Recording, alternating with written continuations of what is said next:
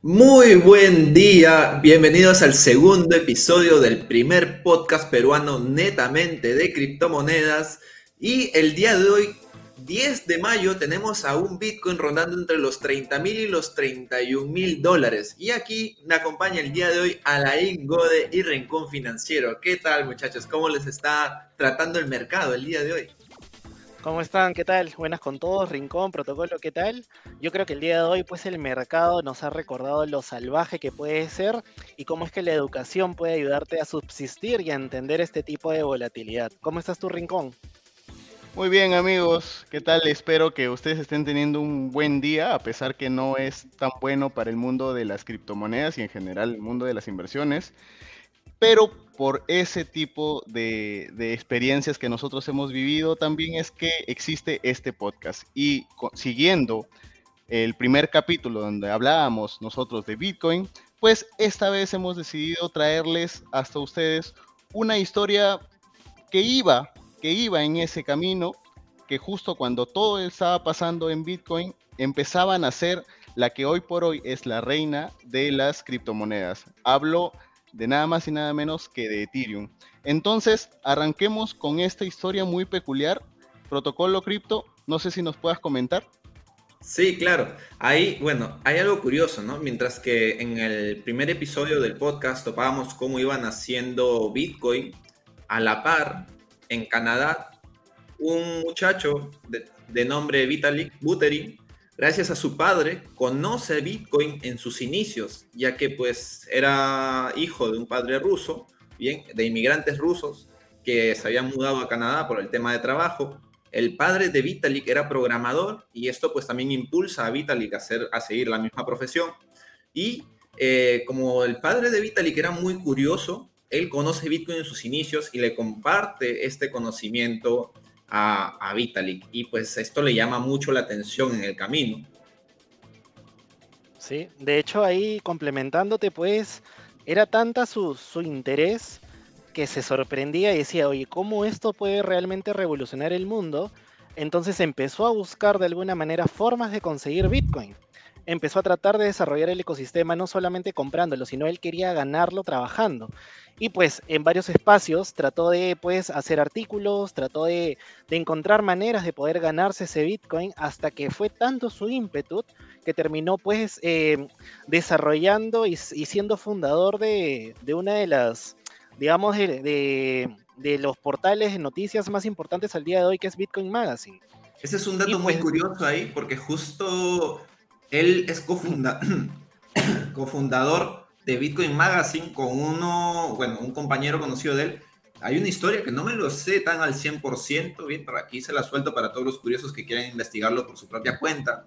Y es que este cofundador era, le agrada mucho los juegos de apuestas. Pero en una de estas, eh, esta persona decide comprar un artículo y la única forma de conseguirlo era en la Deep Web a través del medio de pago de Bitcoin. Entonces ahí es cuando esta persona se genera curiosidad y como ya conocía a Vitalik y ambos iban en este mundo, deciden crear este portal de, Bitcoin Magazine. Es un dato muy curioso cómo se van enganchando las piezas en este mundo.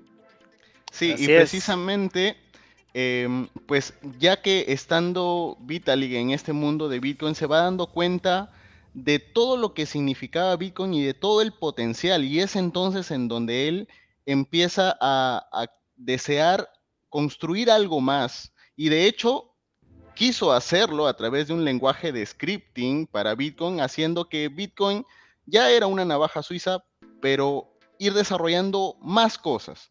Entonces es allí donde él lanza esta propuesta, pero que lamentablemente no tuvo mucho éxito dentro del, del, mundo de Bitcoin. Entonces dijo, muy bien, señores, yo voy a seguir adelante con mi idea y es donde él escribe lo que le conocemos como el white paper, que es la idea primaria de Ethereum, que de hecho fue publicada eh, por Vitalik más o menos a finales del 2013.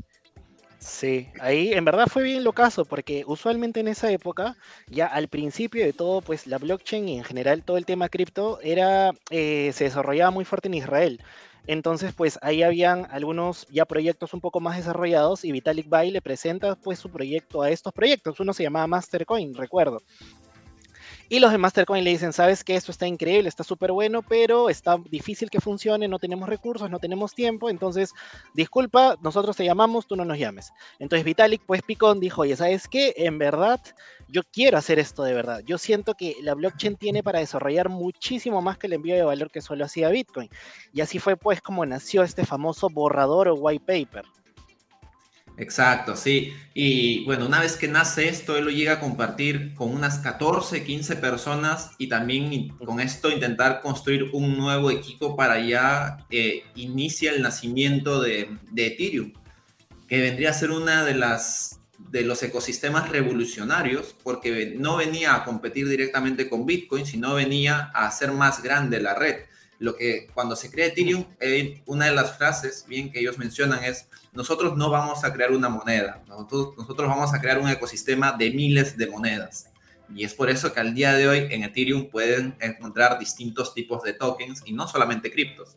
Pero bueno, eso ya será tema para otros, otros, otros episodios en este podcast, la diferencia entre cripto y, tokens. Pero bueno, volviendo al, punto en el que estamos ahora, eh, este primer equipo, bien, este primer equipo fundador, que primero fueron cinco personas y luego ya se fueron sumando cada vez más, comenzaron a reunirse en una vivienda en Miami. qué hermoso, ¿no? Qué hermoso comenzar a desarrollar proyectos y tu primer lugar para desarrollarlo sea Miami. Eso es una, una cosa de loco, pero bueno, ese es, ese es el emprendimiento de primer mundo que esperemos algún día también lleguemos a lograrlo. Pero bueno, siguiendo con el tema, eh, en esta casa de, en Miami, pues se llega a juntar tanto Vitalik con Charles, que es el actual fundador de, de Cardano, y invitan por primera vez a este, el, fundador de ahora de Polkadot, a Gavin Wood. Wood. A Gavin Wood, que él venía de Inglaterra y era la primera vez que se conocían en persona, porque era una Gaby no era un Gaby no era una persona muy activa en los foros como tal, estaba presente, pero no era muy activa, pero él iba construyendo Ethereum a la par sin decir nada, o sea, directamente cuando él llega a Miami ocurre una apuesta muy cómica que es entre Vitalik y Charles para ver si es que Gavin era, en ese tiempo que se estaba quedando en Miami, era capaz de construir la primera testnet de, de Ethereum, por así decirlo. Y, lo, y claro, Gavin llega ahí y de frente se mete como un ratón de laboratorio y construye la, la testnet en tiempo récord ahí. Sí, de hecho, en verdad, disculpa Rincón, como, como equipo, pues en verdad ellos ya empezaron a tener un mejor desarrollo, se dieron cuenta que los sueños de Vitalik de hacer algo revolucionario donde no solamente envíes valor, sino que puedas desarrollar también aplicaciones dentro de la blockchain y así revolucionar todo el mundo, tanto de las finanzas como de otras industrias, pues estaba haciendo realidad. Y es por eso que ya en el 2014, ya con todo este borrador, con algo ya mucho más armado, dijeron, ¿y ahora cómo conseguimos plata? ¿Cómo financiamos este proyecto? Y así fue como se les ocurrió la gran idea de usar lo que hoy conocemos como crowdfunding, que es de alguna manera pues eh, recolectar inversión de muchas personas en pocas cantidades o muchas cantidades, pero ya no solo de uno o dos inversionistas, sino de muchas personas. y pues esto ayudó a que en tiempo récord puedan tener una cuenta de, o sea, si más no me equivoco, fueron de 30 mil bitcoins, que fueron una gran cantidad de millones en ese momento. Entonces, imagínense fue que para el tiempo, que hoy de repente no lo vemos como mucho dinero en el, en el mundo cripto, pero para ese momento fue el crowdfunding que más fondos recibió en tiempo récord. No sé si ahí quieras ahondar un poco, Rincón. Claro, de hecho, eh, para, para, sincerar las fechas, el 22 de julio del 2014, que lo tengo por aquí anotado, Ethereum lanza... viene, con todos los datos ahí, viene con todos los datos. Les tengo que tener los datos fijos, que es el 22 de julio del 2014 a la medianoche, ¿no? Ethereum lanza su preventa, lo que le llamamos, le conocemos como ICO, ¿no? Denominado Ether. Entonces aquí quiero hacer un paréntesis porque Ethereum es la plataforma, Ethereum es la blockchain, pero el token que nosotros adquirimos se llama Ether. Entonces, em, resulta que producto de esta ICO se recaudó en total más de 30 mil bitcoins que en aquel entonces valían unos 18.4 millones de dólares por la venta de 60 millones de Ethereum, de Ethers. Esos son datos precisos, esos son datos precisos. Es nuestro, nuestro analista on-chain el que está ahí, Rincón Financiero. muchas gracias, muchas gracias. Esta, esta ICO, ¿no? Eh, por cada Bitcoin que tú dabas, te daban, y corríjanme por ahí, a ver, Rincón, unos 2.000 Ethereum o eran unos 20.000 Ethereum, 2.000 Ethereum. 2.000 Ethereum. 2.000 Confirmado. Ethers, 2.000 Ethers, 2.000 Ethers. 2.000 Ethers, correcto. Entonces, este, y que no los podías mover hasta el cripto invierno que estaba por venir, porque esto se hizo básicamente cuando Bitcoin estaba cerca de los 600 dólares. Entonces, pero se hizo con tal éxito que eh, el primer día se, se, acumuló, si no me equivoco, se habrá sido unos 15 millones de dólares. Y, este, y luego ya comenzó hasta, hasta que se concluyó, pero fue en, en tiempo récord todo eso de ahí. Entonces ahí es cuando comienza ya a crecer más eh, con ya un dinero respaldado y también comienzan a ver los problemas, porque ya cuando comienza a existir el dinero, pues ya la amistad que no es tan antigua ya comienza a haber intereses de por medio, ¿no? Y ahí el primer problema, y te lo paso, te paso el balón Alain porque veo que estás que me quieres intervenir ahí. No. no, no, no, Sino que en general, para, para complementarte, es cierto, ya este, como en verdad los fundadores no se conocían mucho o tenían muy poco tiempo de conocerse y desarrollar juntos, pues empezaron también a haber algunas discusiones en cuanto a filosofías y el idealismo de cada uno, ¿no? Por un lado estaban los que querían tener una fundación de, sin fines de lucro y por otro lado estaban los que querían lucrar harto con el proyecto. Y entonces así fue como el creador de Polkadot, el creador de Cardano y, y el actual Vitalik Buterin, creador de, de Ethereum, antes estaban juntos, pero se terminaron separando por temas de ideales. Cardano se fue después del proyecto para fundar Cardano. Perdón, Charles Hawkins se fue del proyecto para fundar Cardano. Gavin Wood ahora es el creador de Polkadot y pues Vitalik se quedó con otro grupo de personas ya como una organización prácticamente sin fines de lucro. No sé si quieres complementar algo, Rincón. Claro, no, de hecho, eh, Charles Hoskinson, eh, él quería una, eh, eh, una institución sin fines de lucro, al igual que Battering, pero en el camino no necesariamente las filosofías eran exactamente iguales de ambos. Es así donde empieza, primero surge una rivalidad, ¿sí? Y luego ya empiezan como que Charles Hoskinson cree bueno, ahí se nos, se nos fue Rincón, se nos fue, pero bueno, aquí lo complementamos con, con donde se queda con, con, Charles, básicamente. Entonces, ya termina la, la división en, en, tres puntos, ¿bien? Y luego de eso, básicamente, este, comienza el lanzamiento de, de nuevas eh, de apps, las, los aplicativos descentralizados, siendo uno de los primeros, ¿bien? Este, el tema ahí de, de la DAO, de, de DAO y es también el, el, punto de inicio de un nuevo quiebre. ¿Cómo es, no? ¿Cómo, ¿Cómo va avanzando tan rápido? Que es, apenas obtienen dinero, se divide el equipo principal y una vez que ya aparece eh, Ethereum funcionando como tal, aparece la primera aplicativo descentralizado y aparece el primer gran problema también dentro de, esta red.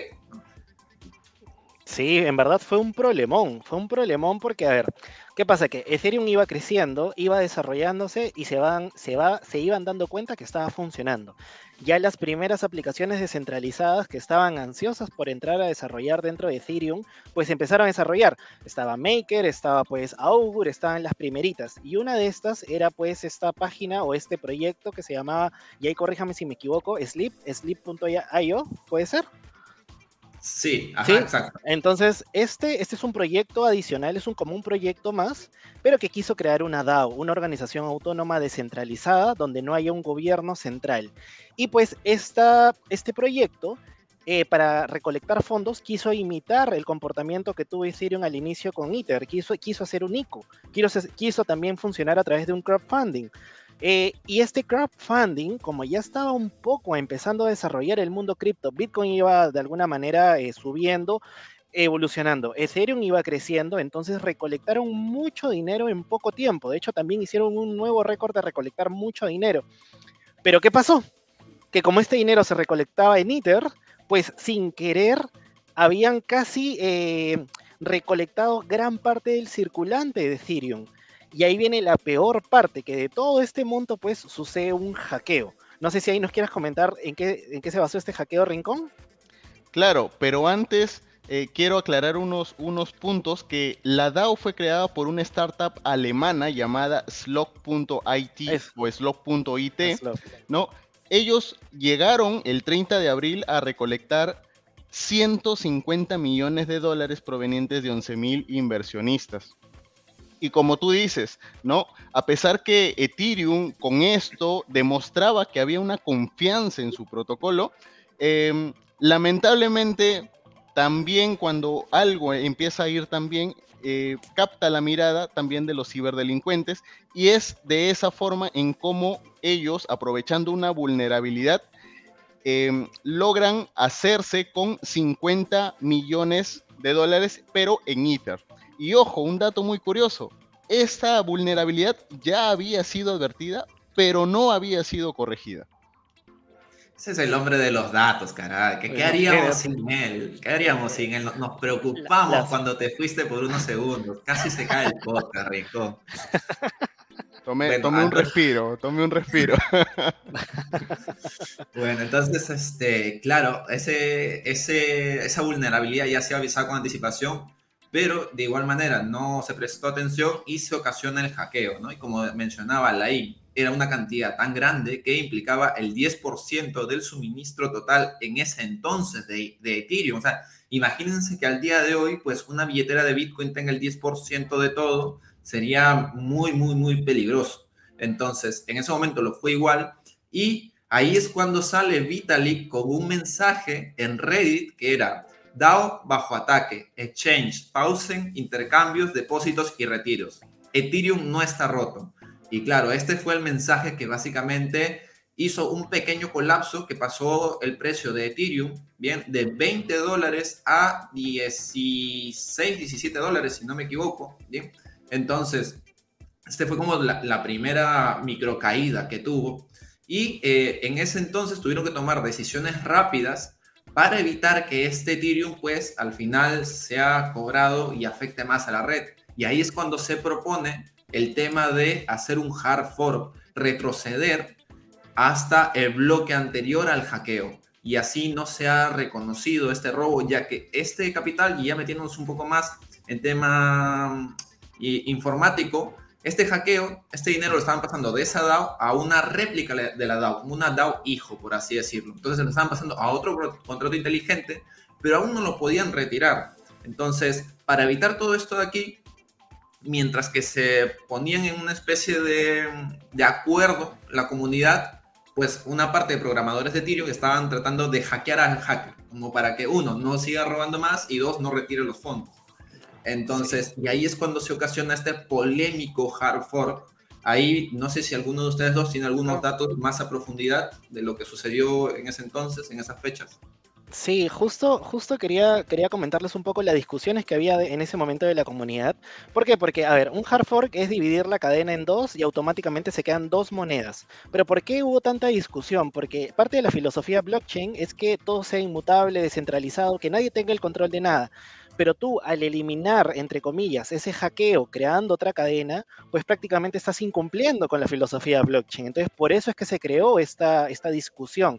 Pero al final se separaron en dos cadenas. Ethereum Classic, que se quedó pues de alguna manera eh, un poco ya más relegada, y se creó el Ethereum que hoy conocemos al día de hoy y siguió avanzando porque en, buena hora gran parte de la comunidad le hizo y apoyó al nuevo Ethereum, por decirlo así.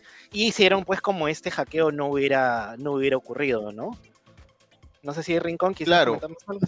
Sí, de hecho, em, pues hubo una minoría que no estuvo de acuerdo con esta bifurcación y en lugar de hacer pues el, cambio cuando Ethereum eh, creó una nueva moneda, ellos continuaron minando la versión anterior eh, de esta bifurcación, ¿no? dando así origen pues a Ethereum Classic eh, y respetando el principio de que los contratos inteligentes deben ser irreversibles e inmutables.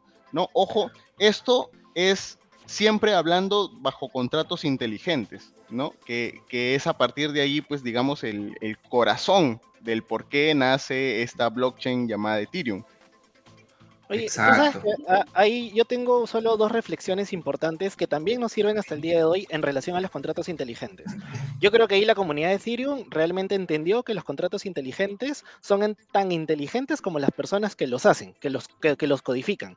Quiere decir que si tú haces un contrato inteligente mal codificado, pues siempre van a haber vulnerabilidades, siempre van a haber cosas que de alguna manera van a ser fáciles de atacar. Entonces, todavía digamos esto que nos sirve de reflexión hasta el día de hoy, porque por eso existen tantos hackeos en DeFi, tantos hackeos en muchas otras cosas, porque los contratos inteligentes, digamos que son, no son tan inteligentes, sino es que están en pleno proceso evolutivo de experimento. Y lo segundo también es que también la comunidad de Ethereum pues aprendió que los hard forks son maneras dolorosas de, ponerse de acuerdo en una comunidad, ¿no? Bitcoin también tuvo un hard fork, etcétera, pero bueno, entonces este, ahí continuemos ahí protocolo. Disculpa, quería dar estas dos, no, de hecho, de hecho yo quería eh, terminar mi, intervención última comentando nada más otro datito que era que eh, entre octubre y noviembre del, 2016 ocurrieron otras dos bifurcaciones dentro del nuevo Ethereum eh, a las que fueron, fue necesario recurrir pues precisamente para frenar unos ataques de denegación de servicios. Y aquí viene una reflexión que quiero agregar a las que tú ya hiciste, Alain, que es que, eh, pues, eh, este, esta red, esta red de, de Ethereum, en realidad nació, creció, evolucionó con muchas fallas, pero fue la primera que asumió toda esa responsabilidad. Luego, obviamente, quizá en otro podcast hablaremos de redes como Solana, de redes como Avalanche, que no solamente son una evolución, sino también tienen evolución en su tecnología, en protocolos más avanzados. Pero Ethereum estaba sola en ese momento y es admirable que al día de hoy sigue siendo la reina de todas las, eh, las altcoins. Exacto. Sí, y hay también pues otro punto para, para aclarar, bien, para, para corregirme de, de, lo que dije hace unos momentos. Eh, en la primera venta, bien, de, de, Ether, cuando se lanzó la moneda como una ICO, eh, en las 12 primeras horas se vendieron 7 millones de Ethers y luego ya se llegan a vender lo, lo demás que llegan a ser 18.4 millones de dólares en Ether y ahí es cuando ya se, se termina. Y eso justo lo quiero unir porque ya una vez que pasó este hard fork, una vez que se crea Ethereum Classic, comienzan a aparecer más problemas. comienzan a aparecer más problemas. Es, una locura esto, porque al día de hoy vemos y decimos, pucha, es que Solana, Solana tiene muchos problemas. Y es que Ethereum en su comienzo tuvo muchísimos problemas también. O sea, era problema tras problema tras problema. Y yo creo que es parte de, de, de, esta, de esta velocidad con la que avanzamos en, en, este, en este sector. Pero bueno, estos problemas llegan gracias a, las, a, los constantes aparecimientos de, nuevas ICOs. Recordemos que Ethereum ya no estaba construida para ser eh, una plataforma de una moneda, sino quería ser una plataforma de miles de monedas. Y ahí es donde aparece este, esta ICO del tan conocido navegador Brave. Brave lanza su token dentro de Ethereum y gestiona una capitalización de 35 millones de dólares en tan solo 30 segundos. O sea, el ICO que sacó Ether era un, una basura al lado del, que sacó Drake. yo creo que Vitalik cuando vio eso se debió haber partido de risa en, su sillón ahí. Como un token con menor utilidad va a sacar 35 millones de dólares en 30 segundos. Es una locura. Y también vemos pues cómo es que fluye el dinero, cómo comenzaba a fluir en el mundo cripto. Pero esto también comienza a este, tener consecuencias y es el retraso en, las transacciones. O sea, ya comienzan a haber transacciones que se comienzan a demorar varias horas para que se aprueben. Y este, luego también aparece una nueva, básicamente, que era eh, em, de una moneda que se llamaba Status. Esta de acá consiguió 91 millones de dólares, pero fue tanta el número de transacciones que al final, cuando termina esta, esta ICO, la red sigue colapsada de tiro, una, una. Así es. Lo, más, anecdótico es que, como tú bien lo decías, protocolo, eh, Brave es un navegador, pero Brave saca un token que se llama BAT, ¿no? Y, y es, seguramente, si ustedes que nos están escuchando en casa o, en el auto o en donde nos, nos, estén, donde se estén educando actualmente, eh, la idea de este navegador era premiar a los creadores de diferentes artículos, tal cual lo está haciendo Twitter, en estos momentos, dando propinas a la gente que, se la pasa tuiteando, informando, pues era la misma idea de este navegador Brave. Entonces causó tanto revuelo que en solamente 30 segundos recaudó 35 millones de dólares, pero pues, como bien lo decía eh, Protocolo Cripto, lamentablemente eh, la red de Ethereum empezó a descubrir que, oh sorpresa, tienes problemas de escalabilidad. Precisamente algo que eh, Vitalik crea porque decía, no, eh, Bitcoin es muy lento y no es escalable. Así que yo voy a crear Ethereum que sea escalable y, oh sorpresa, pues tu red tiene problemas de escalabilidad. Claro, Así es. curiosa, ¿no? Lo mismo que pasa con Cardano, con Solana al día de hoy, pero bueno. Así es. Lo que pasa es que ustedes saben, de hecho, yo tengo un datito que desde que se creó, este, pues Ethereum, se creó puesto el código, ya sabían que tenía un límite de escalas. Porque si ellos decían, oye, ¿sabes qué? Si en algún momento me quiero comparar, inclusive con Visa Mastercard, pues esto no nos va a servir. Y esto fue desde el inicio. De hecho, mucha gente no lo sabe. ¿Y qué pasó? Que por eso es que desde muy temprano empezaron a construir o a tratar de, integrar estas famosas capas 2, que posiblemente sean pues este carne para otro podcast, donde eventualmente pues buscan, y hasta el día de hoy buscan que Ethereum pueda ser escalable y más rápido.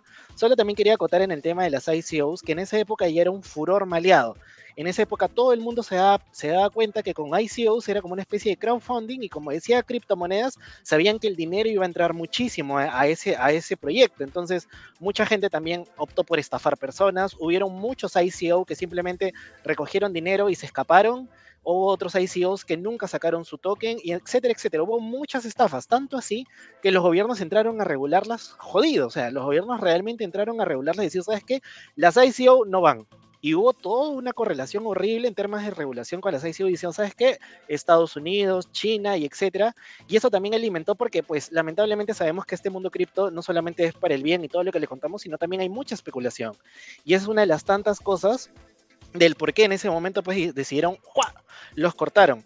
Entonces, pues yo creo que también a través del tiempo, ya regresando un poco a los temas de escalabilidad de, de Ethereum, pues creo que a medida que fue avanzando el tiempo se fueron dando cuenta que cada uno, cada proyecto nuevo que salía, cada cosa que salía, incluso ahí ya les van a contar de los CryptoKitties seguro, pues empezaba a ser ya mucho más compleja la red en términos de usabilidad, en términos de velocidad, en términos de costo, donde habían personas que en esa época ni siquiera sabían cuánto pagaban por una transacción, pero solamente pagaban y así mucha gente terminó perdiendo dinero, de hecho. Exacto. Sí, de, hecho, eh, yo quería complementar el, eh, tu punto, Alain, dándole el paso a que no solamente Ethereum creó los contratos inteligentes, sino que a partir de aquí nace un nuevo concepto llamado NFT, que se le conoce como token no fungible por sus siglas en inglés, pero que es como un token de una unidad. Pero esto nace con CryptoKitties, entonces no sé si protocolo nos puedes ayudar ahí con esa historia también, interesante. Claro, cabe, cabe resaltar antes de topar ese tema es em, todo lo que trajo Ethereum a, este mundo, ¿no? Básicamente, antes de Ethereum era, éramos una red de transacciones. Había Bitcoin, había Litecoin, que ya sabemos que fue uno de los siguientes. Luego, eso evolucionaron a una red de transacciones eh, más privada, más de privacidad, con Dash, con Monero. Y ahora tenemos Ethereum. Y Ethereum dijo, pues bien, yo puedo hacer transacciones, pero también puedo crear más aplicativos descentralizados dentro de mi propia, dentro de mi propio ecosistema. O sea, creamos muchas monedas. Y luego dijo, pues con eso, ahora tenemos las ICOs. Y ahora, ya que con las ICOs se puede hacer mucho dinero, pues ¿por qué no creamos algo más, algo más especulativo? Y bueno, claro, no, no lo crearon con esa intención, sino era con un tema de, mayor este, Evolución tecnológica. Exacto, pero el público tú sabes cómo es, donde ve algo nuevo dice aquí se puede hacer dinero fácil. Y ahí es cuando llegan los nuevos tokens, los tokens RC721, que vendrían a ser los NFTs, y ahí es cuando comienza a aparecer el primer NFT de CryptoKitties, esos tan, tan famosos este, gatos que aparecieron, imágenes de gatos, que terminaron por colapsar completamente la red. Y fue una de las primeras veces donde comenzamos a ver tarifas de Ethereum, pero por las nubes. Y inclusive fue tanto el hype, porque esto fue en el punto máximo del mercado alcista del 2017-2018, que un CryptoKitty se comenzaba a comercializar por los precios que estamos viendo al día de hoy de un Bored, eh, de un 8 Club, de un este, CryptoPunk, iban hasta los 200 mil dólares. O sea, lo que vemos ahora no es algo que digamos, wow, que, no, no. 2017-2018 se vivió lo mismo. Se vivió lo mismo. y era, tú podías vender un CryptoKitty y había personas que te pagaban 146 mil dólares así, al cash. Claro, ahora hay más, ahora hay más compras, más ventas. Pero en ese entonces ya comenzaba a ver eso. Oye chicos, yo quería también contarles que de repente podemos hablar del gas. Quería contarles una analogía, pues, que, me parece interesante para que se entienda mejor si es que a, a, este minuto del podcast aún no se ha entendido cómo funciona Ethereum. Yo lo veo así. Imagínense que Ethereum es como un teléfono inteligente donde tú puedes instalarle aplicaciones. Puedes instalarle WhatsApp, puedes instalarle Telegram, puedes instalarle Internet, Google Chrome, etc. Ethereum es parecido, tú puedes, es como si fuera Android, como si fuera iOS, donde tú puedes desarrollar aplicaciones e instalarlas ahí. La diferencia es que para que tú puedas usar esas aplicaciones tienes que pagar un costo por transacción, que en Ethereum se llama gas. Perdón. Entonces, pues eso es cómo funciona Ethereum, porque por ejemplo, si vamos a la misma analogía, cómo funciona Bitcoin, para mí Bitcoin debería ser como una especie de teléfono fijo donde tú solamente puedes recepcionar, llamar, recibir, pero no puedes más allá de eso. Entonces Ethereum realmente vino a revolucionar prácticamente pues todo para que tú puedas desarrollar finanzas tradicionales, desarrollar logística, que la blockchain pueda viajar a diferentes sectores, incluso educación, medicina y sectores que inclusive el día de hoy de repente ni siquiera hemos descubierto. Entonces quería contarles un poco sobre qué significa Ethereum, qué significa el gas y ahí si alguien me quiere complementar sería buenísimo. Bueno, hablar del gas de Ethereum, que muchas veces hemos pagado más gas que incluso por lo mismo, por, que, por lo que estábamos comprando. Por ejemplo, ha habido muchos eh, ejemplos de que compraba algo a 50 dólares y pagaba 120 de comisión. Eh, pero hablar de todo eso, de todo lo que significa Ethereum, de todas sus ventajas, y no hablar de Solidity es como hablar de Tesla y no hablar de su creador. Entonces, ¿Qué cosa es Solidity para los que son un poco más frikis como yo? Bueno, Solidity es un lenguaje de programación. Un lenguaje de programación es el que hace posible construir toda esta plataforma. Y algo que ha llamado la atención que es que Solidity este, eh, se basa en tres lenguajes muy poderosos. Hoy por hoy, si tú tienes un, como bien lo decía Lain, si tú tienes un iPhone, un Android, un Windows, se hicieron sobre C++ y se hicieron sobre Python y tu interfaz gráfica tan bonita y, qué bueno que funciona y qué bien que interactúa con los diferentes wallets es gracias a JavaScript. Entonces, para los recontra frikis, Solidity es un lenguaje de alto nivel orientado a objetos eh, para implementar contratos inteligentes. Y los contratos inteligentes no son más que unos programas que gobiernan de alguna manera el comportamiento de diferentes cuentas dentro de la red de Ethereum. Lo voy a dejar ahí porque si no, ahorita nos apagan el podcast. Pero. Sí, no, para. Te sacamos otra vez. Ahora, para, para ya, yo creo que para cerrar como broche de pastel y para complementar también un poco lo que decía este, Alain con el tema de los aplicativos descentralizados. Eh, como eran tantos sectores, ¿no? Aquí es cuando ya el mundo cripto comienza a aparecer por sectores, sectores de finanzas descentralizadas, sector artístico, ¿no? Entonces, se crea también la Enterprise Ethereum Alliance, que básicamente es la parte eh, más corporativa del lado de Ethereum que está enfocado para empresas tradicionales que quieran crear eh, para su uso propio aplicativos descentralizados. Y los que están detrás, los miembros de esta junta, están, bueno, entre ellos está Ethereum Foundation, pero también tenemos a JP Morgan, tenemos a Microsoft, tenemos al Banco Santander, entre otros. Estos son como los más conocidos. Así que eso lo dejo ahí como un dato para algún curioso que quiera investigar más a fondo. Este vendría a ser, nuevamente lo, repito, el dato de esta asociación es Enterprise Ethereum Alliance, que vendría a enfocarse un poco y ya como dato adicional, como lo que está haciendo Quant al día de hoy. Quant también es un ecosistema que se enfoca a empresas, pues esta parte de Ethereum es una parte que también quiere enfocarse a empresas, o sea, a encontrar, unir un poco el mundo blockchain con el mundo tradicional, como hacer un puente. Yo, creo que en algún momento eso se va a dar, porque por ejemplo, eh, finalmente pues vivimos todavía en un mundo relativamente tradicional, ¿no? Donde vamos a necesitar unir la blockchain con las fuerzas tradicionales. Y creo que estamos yendo ese, a ese nivel y a ese lugar. Por eso es que de repente otras cadenas también están apuntando a irse a desarrollar bancos, instituciones financieras, fintech, etcétera. Algo que, que, alguna vez quería, quería contarles ahorita que se me ocurrió un poco para que se entienda un poco el por qué el gas de Ethereum es tan caro. Quería contarles una analogía que en algún momento se me ocurrió. Es que imagínense que estamos en una discoteca y que la discoteca está reventando, pues, está reventando y tú llegas pues en tu mototaxi o llegas en un carrito pues en tu Volkswagen y tienes que hacer la cola, tienes que hacer la cola porque pues todos están en cola, entonces la cola cada vez se va haciendo más grande, más grande, más grande, pero ¿qué pasa? Viene alguien en un Ferrari y dice, oye, ¿sabes qué? Baja de su Ferrari y dice, ¿sabes qué? Yo voy a pagar mil dólares para entrar. Y automáticamente te ponen al principio de la cola. Así funcionaba Ethereum. Entonces, ¿qué pasaba? Que para que tú puedas entrar con mil dólares, automáticamente todo el resto tenía que pagar mil dólares hasta por un tiempo determinado. Y por eso cada vez se iba incrementando, incrementando, incrementando, incrementando. Y hay gente que ha llegado a pagar millones por una transacción. Millones. O sea, qué locura pagar millones por una transacción.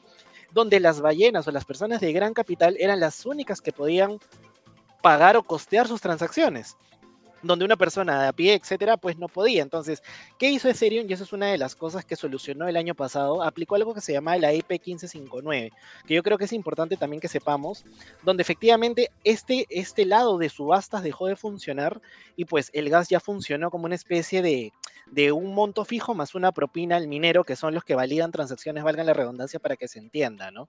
Solo quería entender para que se entienda de manera analogía cómo funciona el tema del gas. Claro, ese, es nuestro Alain Sensei, pues es el hombre de las analogías aquí de, la zona. Pero siempre, siempre vale, siempre es un punto muy, muy importante eso, porque así las personas se entienden mucho mejor.